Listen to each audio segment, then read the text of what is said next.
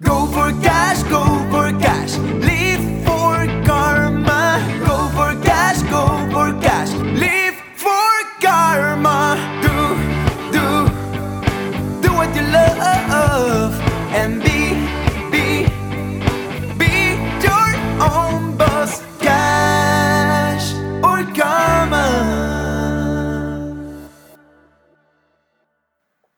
So, und los geht's. Herzlich willkommen bei Cash oder Karma, einer neuen Folge. Und wir haben heute mal wieder eine Cash oder Karma Talk. Und zu Gast ist bei uns Motivationscoach Steph Reinhardt. Herzlich willkommen. Dankeschön. Ja, schön, dass du da bist. Steph hilft anderen Menschen dabei, aus der Unzufriedenheit und Überforderung hinein in ein Leben voller Klarheit und Stärke. Als Endzwanzigerin hatte Steph keine großen Erwartungen mehr an ihr Leben. Sie war gefangen im Kreislauf von Arbeit, langweiligem Smalltalk auf Partys, chronischer Unzufriedenheit und Jammern auf hohem Niveau. Heute weiß Steph, dass jeder Tag kostbar ist und man keinen einzigen Tag mehr in Zweifel und Negativität verbringen sollte. Und das bringt sie heute auch anderen Menschen bei. Was bei ihr der Auslöser für diesen Sinneswandel war und wie sie anderen Menschen dabei hilft, erzählt sie uns heute im Cash oder Karma Talk. Hi. Schön, dass du hier bist. Danke euch für die Einladung. Ja, sehr So. gerne. Dies, dieses Intro zeigt ja schon ein bisschen die, die Diskrepanz zwischen früher und heute. Wie ist das denn heute? Wofür stehst du denn gerne morgens auf? Heute an diesem Montagmorgen, wo wir den Podcast aufzeichnen. Ja, tatsächlich ist Montagmorgen für mich nicht mehr so negativ behaftet, wie es ja noch für relativ viele Menschen so im Umfeld, äh, was ich mitkriege, ist. Ähm, ich stehe tatsächlich unglaublich gerne auf für mein Business, was ich gerade mache, ähm, für meine, ja, wie ich es nenne, Berufung, äh, für mein Coaching-Dasein und ähm, ich merke, dafür würde ich auch nachts aufstehen, egal wann, sonntags arbeiten, samstags arbeiten. Ähm, ja, das ist der Grund, wieso ich jeden Morgen aufstehe und immer weitermache. Dann erzähl doch mal, was machst du denn? So ein bisschen was haben wir ja angedeutet, aber ich glaube, aus deinem Mund klingt es dann doch nochmal ein bisschen was ein bisschen anders. Ja, ich helfe ähm, vor allem Frauen tatsächlich. Ich habe vor allem eine weibliche Zielgruppe, obwohl ich das gar nicht so forciert habe. Das hat sich einfach so ergeben. Ähm, dabei, dass sie ja aus der Überforderung, aus der Unzufriedenheit rauskommen, dass sie quasi eine Perspektive sehen, dass sie einfach ja, sich Ziele überhaupt mal wieder setzen im Leben, sich auch mal wieder ähm, trauen, groß zu träumen, überhaupt mal gewisse Grenzen, die sie so quasi haben, ähm, ja, zu durchbrechen ähm, und sind auch unsere eigenen Grenzen ja oft gar nicht bewusst, also die auch überhaupt erstmal aufzuzeigen, dass da eine Grenze ist. Und ja, da bin ich eben ähm, auf der einen Seite ganz liebevoll unterwegs, aber auch mal mit der notwendigen Klarheit und Härte, ähm, um ja, diese Frauen, meine Coaches, ähm, entweder im Einzel oder eben auch in äh, Online-Kursen so ein bisschen äh, zu schubsen, dass sie quasi in die richtige Richtung gehen und äh, ja, den nächsten Step im Leben gehen. Wie bist du dann überhaupt dazu gekommen, das zu machen jetzt mittlerweile?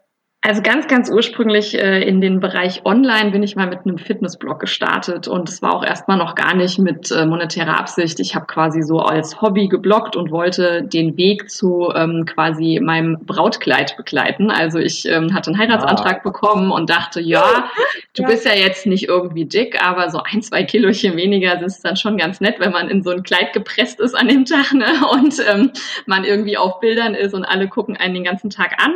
Und dann habe ich mir gedacht, gut, ne, ich habe mich schon immer auch mit Motivation ein bisschen beschäftigt. Wie kann ich mich denn am besten motivieren? Ich mache es natürlich publik. genau. Das ist jetzt her. Das ist 2015, ähm, genau, 2014 habe ich den Heiratsantrag bekommen und 2015, wirklich am 1.1. habe ich diesen Blog gestartet. Also ich habe mich eine Woche vor Silvester eingeschlossen, hatte gar keine Ahnung davon und habe aber einfach gemacht, ja. Cool. Genau. Was, was ist dann passiert? Ja, und dann habe ich tatsächlich innerhalb der ersten, ich glaube drei, vier Monate war es, ähm, da stand dann immer im, im Frühjahr ist immer die FIBO, diese Fitnessmesse, ähm, ne, und äh, da war es dann so, dass mich Firmen angesprochen haben. Und also die haben dann meinen Online-Auftritt gesehen und haben direkt gesagt, hier, ähm, cool, was du machst, coole Story, ähm, können wir dir mal, ich sag mal, Workout-Klamotten mal zuschicken. Willst du nicht mal auf die FIBO kommen? Wir haben da irgendwie einen Termin mit unserem ne, Werbevertreter und so weiter, kannst da mal ein Interview führen. Und ich dachte plötzlich, oh, das ist vielleicht doch nicht nur so ein Hobby, ne? Also es war eher so ein bisschen äh, auch, dass da von außen plötzlich äh, dieser, ja, diese Infos zu mir kamen. Und äh, da habe ich einfach gemerkt, okay, vielleicht ist es doch was, womit du auch Geld verdienen kannst langfristig. Genau. Ja. Aber du bist ja nicht dabei geblieben bei diesem äh, Fitnessblog. Wie hat sich das denn dann verändert in diese Richtung?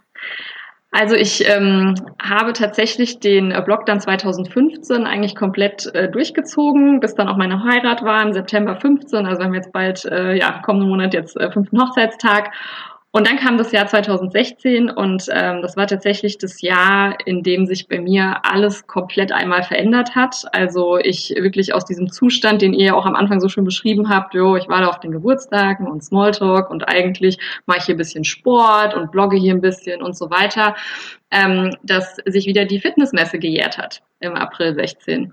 Und ähm, da war es dann tatsächlich äh, so, dass ich einen Anruf bekommen habe, der mein Leben komplett verändert hat. Und ähm, der Anruf war ähm, bei uns aus der Familie und während dem Anruf wurde mir mitgeteilt, ich stand mitten in Köln auf dieser Messe, dass mein Vater schwer krank ist und ähm, dass er akut quasi ins Krankenhaus kommen, gekommen ist und ähm, ja, die Diagnose war dann relativ schnell klar anhand von seiner Symptomatik, dass es alles Richtung Hirntumor hindeutet. Okay. Und mhm. ähm, ich war wirklich auf dieser Messe, ich war eigentlich natürlich in so einer Bombenlaune. Ne? Ich meine, man macht da so ein Wochenende in Köln, cool, man trifft coole Leute, die alle irgendwie die gleichen Interessen haben. Also das war wirklich ein, ein Fall so auf der Gefühlsachterbahn, wirklich von gefühlt ganz oben nach ganz unten. Und äh, vor allem habe ich auch noch nie jemanden ähm, in meiner Familie gehabt, der schwer krank wurde. Also ich kannte das auch gar nicht. Ich hatte keinerlei Referenzerlebnis dafür und ähm, das hat mir wirklich den Boden unter den Füßen weggezogen. Ja.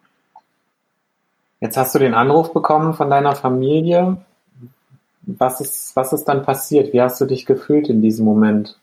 Wie, muss man, wie müssen wir uns das vorstellen? Also ich habe, ähm, würde ich heute auch tatsächlich ganz anders machen. Ich hatte die ganze Zeit natürlich unterschwellig diesen Drang, dass ich eigentlich nur losheulen möchte. Und was habe ich aber gemacht? Ich habe die ganze Zeit diese Maske noch aufgelassen und habe gedacht, du bist jetzt hier gerade auf dieser Messe, du machst jetzt deinen Pressetermin fertig, ähm, du ziehst es jetzt durch und du kannst sowieso erst heute Abend zurück und ähm, ja, und dann habe ich eigentlich meine ganzen Emotionen die ganze Zeit erstmal nur weggedrückt. Und ich hatte echt einen Druck innerlich, das war, also da kann ich, kann ich mich schon heute noch gut rein vollziehen, aber heute arbeite ich damit halt ganz anders. Ich würde das heute viel eher rauslassen und ähm, ja, wusste aber damals auch gar nicht, dass ich es vielleicht einfach hätte machen können. Ja, es war der einzige Weg für mich in dem Moment. Ja. Was ist denn passiert mit dem ganzen Druck, den du innerlich dann hattest? Der ist tatsächlich ähm, immer erst dann explodiert, wenn ähm, im Außen, sage ich mal, Dinge passiert sind, also auch Aufeinandertreffen mit der Familie, was dann nicht immer harmonisch war. Und dann ist es immer rausgekommen alles und natürlich überhaupt nicht in gesunde Bahnen. Also es hat sich dann immer gegen Personen gerichtet, die da im Zweifel auch gar nichts für konnten. Dass ich ja eigentlich in so einem, ich nenne es schon auch Schockzustand war. Also ähm, das ist natürlich jetzt kein Unfall oder sowas gewesen, ähm, bei dem man klassisch von einem Schock spricht, aber diese Nachricht war schon auch ein Schock für mich. Und ähm, es war ja dann auch tatsächlich so, dass wir innerhalb kürzester Zeit nach einer knappen Woche herausgefunden haben, dass diese Hirntumorerkrankung auf jeden Fall tödlich verlaufen wird. Dass es nichts ist, was wegoperiert wird und dann ist alles wieder gut, sondern ähm, dass diese Krankheit, äh, also einmal das Leben von meinem Vater natürlich beenden wird und im Vorfeld natürlich verändern und auch unser ganzes Leben verändern wird. Und ähm, ja, das war äh, schon eine harte Erkenntnis.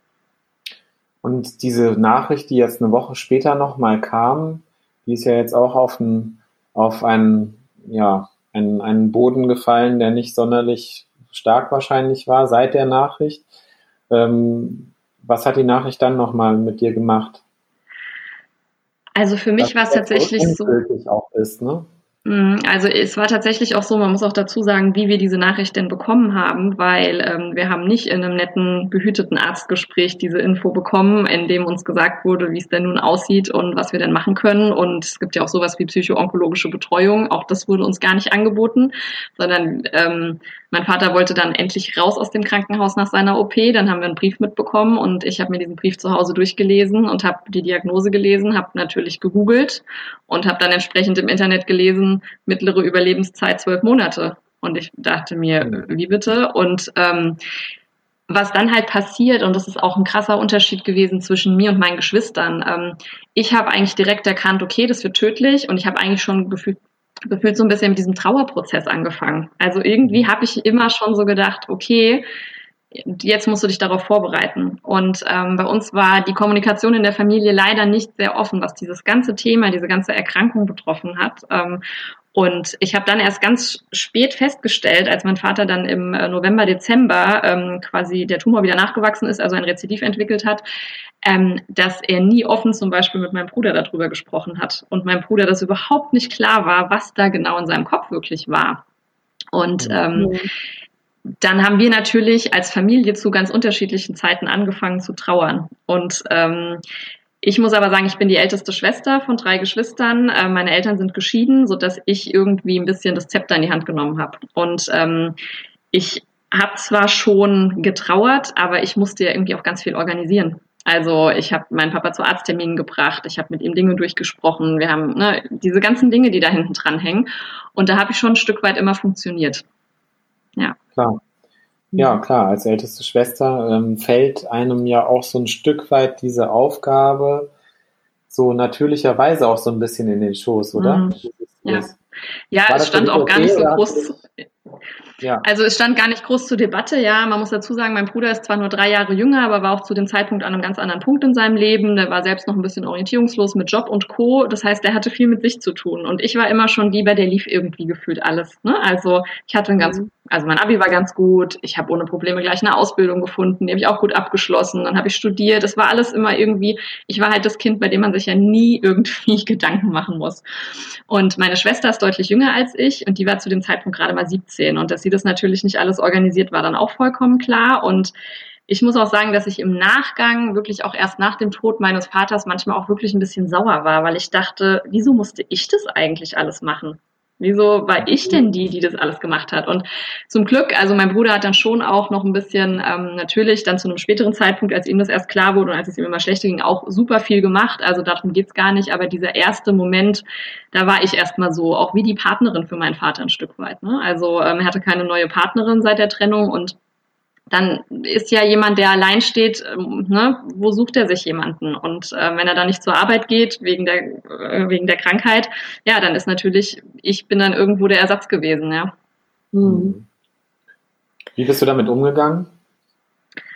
Ähm, also ich habe tatsächlich gemerkt, also in diesem Jahr 2016, dass es mich selber sehr aus meiner Balance gebracht hat. Also ich meine, ich würde mich jetzt im Nachgang nicht als sehr ausbalanciert betrachten, aber zu dem Zeitpunkt, das war ja meine Normalität ähm, von mir. Und ähm, es hat tatsächlich auch meine Ehe darunter gelitten, obwohl wir erst super frisch eigentlich verheiratet waren. Also da denkt man ja auch irgendwie, ja gut, erstes Jahr hier ähm, Honeymoon-Modus und alles easy. Und ich war halt in so einem ähm, Funktioniermodus, dass ich für ähm, mein Mann für irgendwie Freizeit auch als Paar überhaupt gar keinen Kopf mehr richtig hatte. Und ähm, das ist dann wirklich auch im Herbst, äh, ist es uns dann auch so ein bisschen vor die Füße gefallen, wo ich plötzlich gemerkt habe, oh Gott, jetzt halt irgendwie, ne, also du hast nicht nur eine Baustelle, da sind irgendwie gerade tun sich auch noch andere auf. Und ähm, ich hatte dann tatsächlich im Herbst auch noch eine Fehlgeburt. Ähm, da ist, also ich war quasi Ende 2016, war für mich wirklich äh, das war ein Jahr, da habe ich gedacht, so, ich sitze so in so Scherben irgendwie. Also ich dachte mhm. so, ja, du weißt jetzt nicht, ne, hier,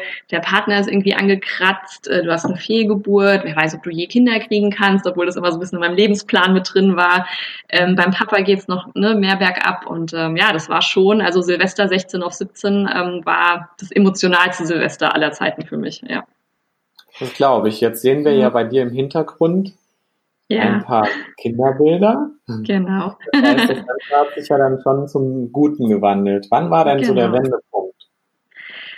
Ähm, also mein Vater ist im Februar 17 dann verstorben und ähm, ich muss sagen, dass diese erste Zeit tatsächlich ähm, nach dem Tod noch sehr, sehr schwer war, weil die Nachlassverwaltung ja noch anstand. Wir haben das Haus, was er gebaut hat, für uns Kinder komplett renoviert. Da wohnen wir jetzt mittlerweile drin. Ähm, und ich war tatsächlich auch zum Todeszeitpunkt von ihm in der, ich glaube, siebten oder achten Woche wieder schwanger mit meiner Tochter, die ihr jetzt da hinten seht. Genau. Und ähm, ich war auf der einen Seite natürlich voller Vorfreude auf dieses Kind, aber es war halt ein krasser Gefühlscocktail, weil ich natürlich die ganze Zeit zwischen, eigentlich möchte ich trauern um meinen Papa und äh, ich muss hier funktionieren, weil das Haus muss fertig werden, weil wir haben im Oktober einen Geburtstermin und das, äh, man möchte kein Haus renovieren mit einem Neugeborenen und so weiter. Also ich war permanent in diesem Wechsel zwischen, ich bin hier gerade Bauherrin, bin trauernde Tochter und bin werdende Mutter. Und ähm, das hat mich emotional sehr, sehr ausgelaugt. Und ähm, ich habe aber gemerkt, dass es war so, ja, kurz nach der Geburt, dass ich mal richtig die Trauer zulassen konnte, dass mal alles von mir abgefallen ist, ähm, weil ich auch durch diese Fehlgeburt ganz oft dachte, ich kann nicht so in die Trauer reingehen, weil vielleicht passiert ja da meinem Baby was. Und deswegen habe ich das ganz lange nicht zugelassen und habe wahrscheinlich auch nach außen hin für den einen oder anderen immer sehr sachlich und hart gewirkt, ähm, was das Thema Trauer um meinen Papa natürlich dann äh, betroffen hat. Ja. ja, ist ja auch eine Form von Selbstschutz dann in dem Moment. Ja. Ja, total. Kann, ja. Also du hattest ja am Anfang schon gesagt, du würdest heute vieles anders machen. Wie würdest mhm. du es denn heute vielleicht machen, wenn sowas nochmal passieren sollte? Also ich würde vor allem in der Familie viel offener über alles sprechen. Und zwar nicht nur über organisatorisches und irgendwelche Abläufe und wer kümmert sich wann wie und äh, wo lassen wir irgendein Testament irgendwo wie schreiben, sondern vor allem über die Gefühle dahinter. Weil äh, was dann tatsächlich so passiert ist, auch nach dem Tod, und das, ich mochte das immer nicht glauben, ich, ich war vor dem Tod meines Vaters mal bei einem Notar und ähm, wir haben uns dann beraten lassen, ne, was muss in diesem Testament drin stehen, dass einfach das passt für alle. Wir haben auch alle als Familie zusammen das Testament aufgeschrieben. Und dann hat mir der Notar damals gesagt, Frau Reinhardt, Sie müssen immer bedenken, das Einzige, was Ihre Familie gerade zusammenhält, ist Ihr Vater. Und wenn der mal nicht mehr ist, und darüber reden wir ja gerade hier, dann wird sich ganz viel verändern und das werden Sie sich jetzt noch nicht vorstellen können. Aber Sie sind dann drei Individu Individuen, Sie sind dann drei Kinder und Sie haben diesen gemeinsamen Zusammenhalt nicht mehr. Und ähm, ich bin da damals raus und es war ein ganz toller Notar, der hat mich nämlich damals gratis beraten. Es war kurz vor Weihnachten 2016 und ähm, hat gesagt, wissen Sie, ich glaube, Sie haben gerade genug an der Backe. Ähm, wenn es irgendwann mal wieder was gibt, dann kommen Sie wieder. Fand ich auch mega spannend. Kommen auch ein bisschen mhm. vielleicht auf diese Karma-Geschichte, weil natürlich ja. alles, was wir im Folgejahr regeln mussten, haben wir natürlich bei ihm gemacht und er hat sehr viel Geld mit uns verdient. Ähm, mhm. und äh, ich habe das nicht so glauben wollen, aber es war tatsächlich nach dem Tod von meinem Vater so, dass wir drei Geschwister ähm, auf der einen Seite einen totalen Zusammenhalt hatten, weil wir emotional sehr zusammenhingen natürlich, aber auf der anderen Seite da plötzlich Geldthemen wirklich hochkamen und so weiter und so fort. Und ähm, da plötzlich merkt man einfach, wow, wir haben vorher über ganz viele Bedürfnisse von uns nicht gesprochen. Ja, weil wir auch das dem Papa nicht noch schwerer machen wollten und so weiter. Und das würde ich heute ganz anders machen. Also ich würde viele Dinge im Vorfeld besprechen, aber eben auch im Nachgang viel, viel offener reden. Ja. Hast du Beispiele für uns, welche, was, was für Geldthemen da hochkamen? Ähm, da ist natürlich das Thema, ähm, wie ist wer im Testament bedacht? Ja, ganz klar. Also ähm, bekommen alle einen gleichen Betrag. Bei uns stand ja nun ein Haus äh, ne, in Aussicht. Das sollte ich dann bekommen, weil ich einfach schon so natürlich auch von der ganzen familiären Planung am weitesten war und äh, es ein großes Haus ist und es jetzt keinen Sinn macht, dass eine 17-, 18-Jährige da reinzieht. Ähm, und äh, da ist natürlich die Frage bei den heutigen Immobilienpreisen auch, inwieweit zahlt man Geschwister dann aus? Kann man sich das leisten? Ähm, wie wichtig ist es für uns, ähm, dass dieses Haus in Familienbesitz bleibt? Oder geht es um, ums harte Cash? Ähm, weil ja. am Ende des Tages, wenn man dieses Haus, also das wurde ja dann auch von der Bank natürlich äh, entsprechend geschätzt und wenn man dann Beträge hört und wir hätten das Haus äh, komplett eins zu eins auszahlen müssen plus äh, renovieren, dann hätten wir uns das gar nicht leisten können. Und ähm, das sind dann einfach so Momente, ja, das wird dann auch halt mal ein bisschen, ich sag, ich will es jetzt nicht nennen unfreundlicher, aber es wird halt mal ein bisschen mehr Tacheles gesprochen und äh, so wie sonst immer ganz viele immer erstmal freundlich und nett sind. Ähm, wenn es dann halt um sowas geht, werden die Töne manchmal schon auch ein bisschen anders und dann werden auch mal ähm, Wünsche geäußert und äh, da habe ich auch gemerkt, ähm, es ging dann darum, dass auch mein Bruder ein bisschen mehr Geld halt wollte, als wir vorher besprochen hatten und ähm, ich dann irgendwann gesagt habe, ja, wie viel denn? Und er konnte es gar nicht äußern. Er sagte, ja, weiß ich mhm. nicht. Sag ich, ja, du musst mir schon einen Betrag nennen. Ich, soll ich dir jetzt was anbieten? Also, wenn du mehr möchtest, sag mir wie viel. Und ähm, da habe ich auch gemerkt, es war für ihn schon auch ein Thema, diesen Geldwunsch auch zu äußern. Auf mhm. der einen Seite, er hat schon seine, also er hatte schon diese krasse Unzufriedenheit und wollte sagen, nee, das reicht mir jetzt so nicht, das bin ich nicht, nicht gerecht verteilt. Aber dann wirklich mal zu sagen, so, wir reden jetzt hier über 20, 30, 40, 50.000 hau mal eine Nummer raus, ja. Mhm. Und ähm, es ist natürlich auch, es macht ja auch was mit einer Familie, wenn du dann beim Notar sitzt und ähm, das wird dann alles vorgelesen. Also wir haben eine Testamentsauseinandersetzung dann einfach gemacht, dass da ähm, alles einfach klar ist. Und dann sitzt du da halt, ne, alle ihre Persos vor sich und dann wird halt vorgelesen, wer kriegt was, wann mhm. ausgezahlt und so weiter. Und ähm, das hat halt nichts von, ähm, ich sag mal, Weihnachtsbaum-Romantik. Und äh, mhm. ne, wir sitzen alle am Sonntag mit äh, Käsekuchen zusammen, ja. Ja, das hört man ja öfter von Familien, genau solche Situationen. Ähm, was glaubst du, woran liegt das, dass man das vorher nicht gemeinsam bespricht alles, um sowas vielleicht auch im Vorfeld schon mal zu deeskalieren? Ich glaube, dass ähm, der Großteil der Menschen sehr, sehr gerne ihren eigenen Tod ausblenden. Die wollen sich damit nicht konfrontieren. Und ähm, ich habe äh, tatsächlich auch schon die Erfahrung gemacht, ich war mal auf einer äh, Weiterbildung und da gab es eben auch eine Übung, bei der wir unseren Grabstein äh, beschriften sollten. Und ähm, da haben sich einfach äh, 80 Prozent oder 90 Prozent der Teilnehmer ähm, gewehrt. Die fanden das blöd. Und ähm, ist ja immer ganz spannend, weil ähm, ich habe heute, ich habe hier einen ganz, ganz tollen äh, Abreißkalender äh, von mhm. Veit Lindau.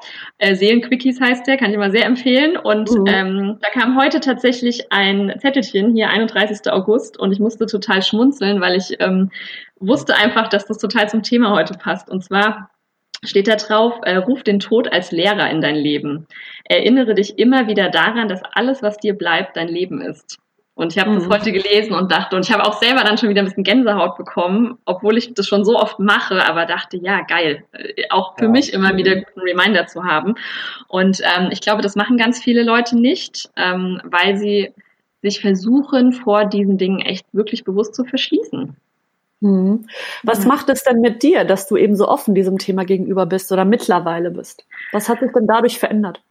Also bei mir hat sich halt extrem verändert, dass ich auf jeden Fall aus meinem alten Job raus will. Ich bin ja aktuell noch Teilzeit drin, aber für mich ist ganz klar, äh, dass ich einfach reflektiert habe, was möchte ich denn wirklich machen? Womit möchte ich mein Geld verdienen?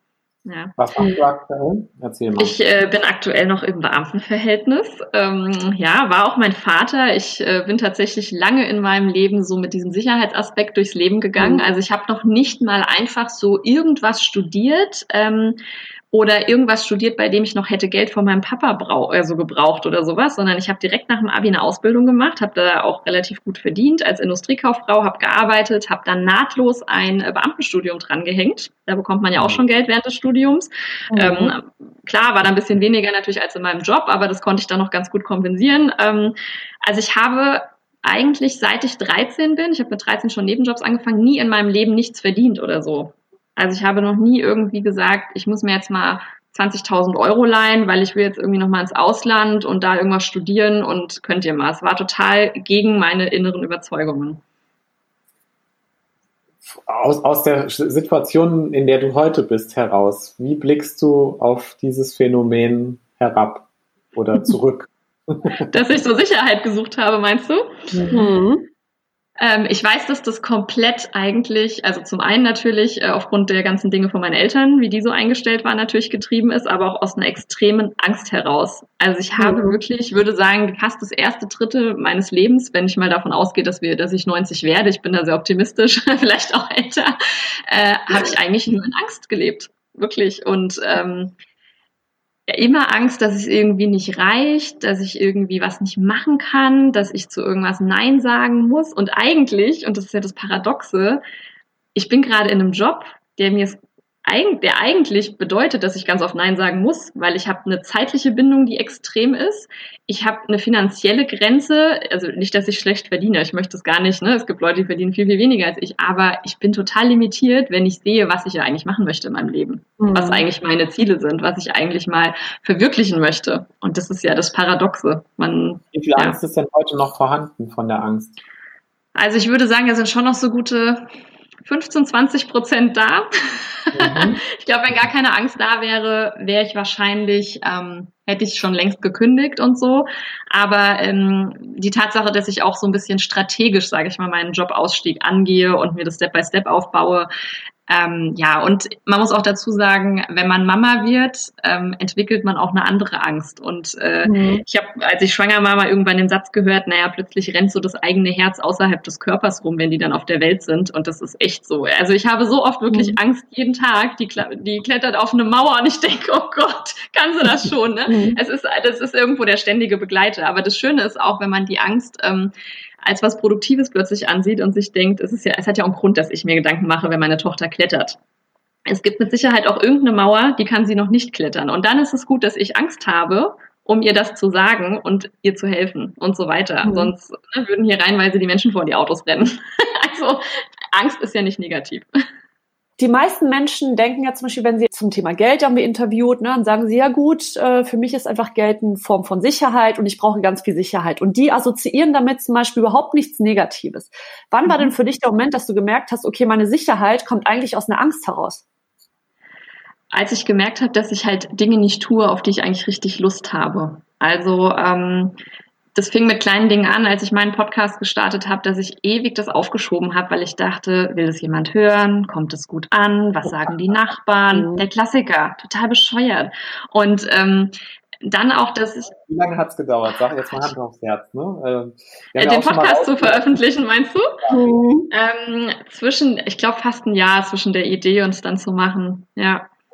Geil. Ja, das ist ja, ja. auch nichts anderes. Ja. Wir haben ja auch irgendwie, ich glaube, in im April oder Mai oder Juni mhm. oder sowas so ein bisschen damit rumgeschwängert und mhm. ähm, ab Juli haben wir dann mal Probeaufnahmen gemacht. Naja, wann ist er mhm. rausgekommen? Zum ersten, ersten danach. und das Geile also, ist, dass wir alle Probeaufnahmen komplett nochmal verworfen haben und irgendwann von vorne angefangen haben. Ja, Boah, geil. so witzig, ja. Ja. Ja, es ist also und, und was ich also ich habe auch wirklich gemerkt, dass äh, einfach extreme Angst da ist, als ich wirklich gemerkt habe, ich bin in meinem Job nicht mehr glücklich und ich möchte eigentlich was anderes machen. Aber irgendwie ist halt da dieses Angstgefühl, wenn ich nur daran denke, dass ich da rausgehe. Und ähm, ja. Wie, wie gehst du gegenüber deinem Arbeitgeber damit um? Also ich habe ähm, eine angemeldete Nebentätigkeit. Wir müssen das ja eh sowieso genehmigen lassen. Das heißt, ähm, die wissen quasi, dass ich was mache. Ähm, Wahrscheinlich wird auch der ein oder andere gucken, was ich da mache. Ja. Neugierde der Menschen ist ja auch immer ja, nicht so wirklich zu befriedigen. Ähm, aber ähm, ich sag mal so, also meine direkte Chefin, ähm, die ist aktuell in Mutterschutz, aber die weiß auf jeden Fall, dass für mich äh, irgendwann dieser Breakout-Point kommen wird und die findet das auch super toll. Die bewundert es auch und ähm, ich, war, ich, ich versuche aber im Büro jetzt nicht permanent damit rumzurennen, weil am Ende des Tages ähm, schaue ich immer, mit wem unterhalte ich mich darüber, weil es einfach ganz viele Menschen gibt, die es gar nicht verstehen können. Also ich habe das mhm. auch gerade neulich mal wieder jemandem erzählt, dass ich mal in die Vollselbstständigkeit dann ja jetzt gehen möchte in der nächsten Zeit. Und dann gucken die mich an und sagen, du willst deine Lebzeitverbeamtung aufgeben? Bist du bescheuert? Und ich denke mir so, okay, mhm. lass uns einfach gar nicht weiter reden, weil es ist einfach dann, ja, ne, manchmal mhm. noch ein anderer Horizont da und es gar nicht werten. Es ist auch jeder immer an einem anderen Punkt, ja. Mhm. Ja, und man muss sich ja auch nicht immer auf die Angst von anderen Menschen dann mit draufsetzen im Endeffekt. Ne? Genau, ja. Absolut. Du hast ja jetzt äh, so ein Stück weit uns in die dunkelste Zeit deines vergangenen Lebens so mitgenommen. Heute sehen wir dich als äh, kurz vor der Vollselbstständigkeit. Ähm, wie würdest du diesen Wandlungsprozess beschreiben? Was war die, die große Idee, die es geswitcht hat? Mhm. Also ich habe äh, tatsächlich irgendwann äh, mal gesagt, so, das Ganze wird jetzt hier ein bisschen ernster. Du willst ja das irgendwie doch aufbauen, aber ich wusste auch gar nicht so richtig wie. Und dann habe ich auch gesagt, so, ähm, ich bin ja nun selber absoluter Coaching-Fan. Ähm, ich hole mir jetzt mal einen Coach und äh, schau einfach mal. Und ähm, tatsächlich war damals bei diesem ähm, bei diesem Coaching so ein, so ein Kick-Off-Event und ähm, da haben wir eine ganz tolle Meditation gemacht zum Thema Lebensvision oder generell Vision, also auch fürs Business, also fürs gesamte Leben. Business gehört ja eh zum Leben, das ist ja nicht mehr, nicht mehr wirklich ja. die Trennung. Und ähm, ja, und dann äh, kam wirklich äh, in dieser Meditation, also ich bin noch ein riesiger Fan von solchen von solchen Sachen, weil ich glaube mal, da kommt von ganz tief einfach was hoch, äh, was wir manchmal noch gar nicht so ne, in unserem klassischen Wachzustand irgendwie erkennen. Und ähm, da war für mich plötzlich klar, ähm, dass ich am Ende meines Lebens ähm, was zurückgeben möchte natürlich, weil es, dass es gar nicht bei diesem Businessaufbau darum geht, dass ich möglichst viel Geld jetzt verdiene und einfach nur irgendwie mir Reichtum anhäufe, sondern ich mhm. habe immer irgendwie gedacht, was mache ich denn dann damit? Und zwar wirklich in dieser Meditation, dass ich plötzlich vor mir gesehen habe, okay, ähm, ich habe schon die Zahl Millionen gehabt. Also ich hatte eine Million als Zahl in meinem Kopf und mhm. habe aber plötzlich gemerkt, es ist nicht nur, dass ich eine Million irgendwie auf meinem Konto haben möchte oder mehrere Millionen oder so, das natürlich auch, sondern ich habe gemerkt, ich möchte mal eine Million Menschen auch inspirieren. Ich möchte wirklich mal äh, dass ich einfach zurückgucken kann und sage, so, und weil die bei mir im Coaching war und die hat es wieder weiter verbreitet und die hat ihre Familie wieder glücklicher gemacht und deswegen, ne, und so weiter.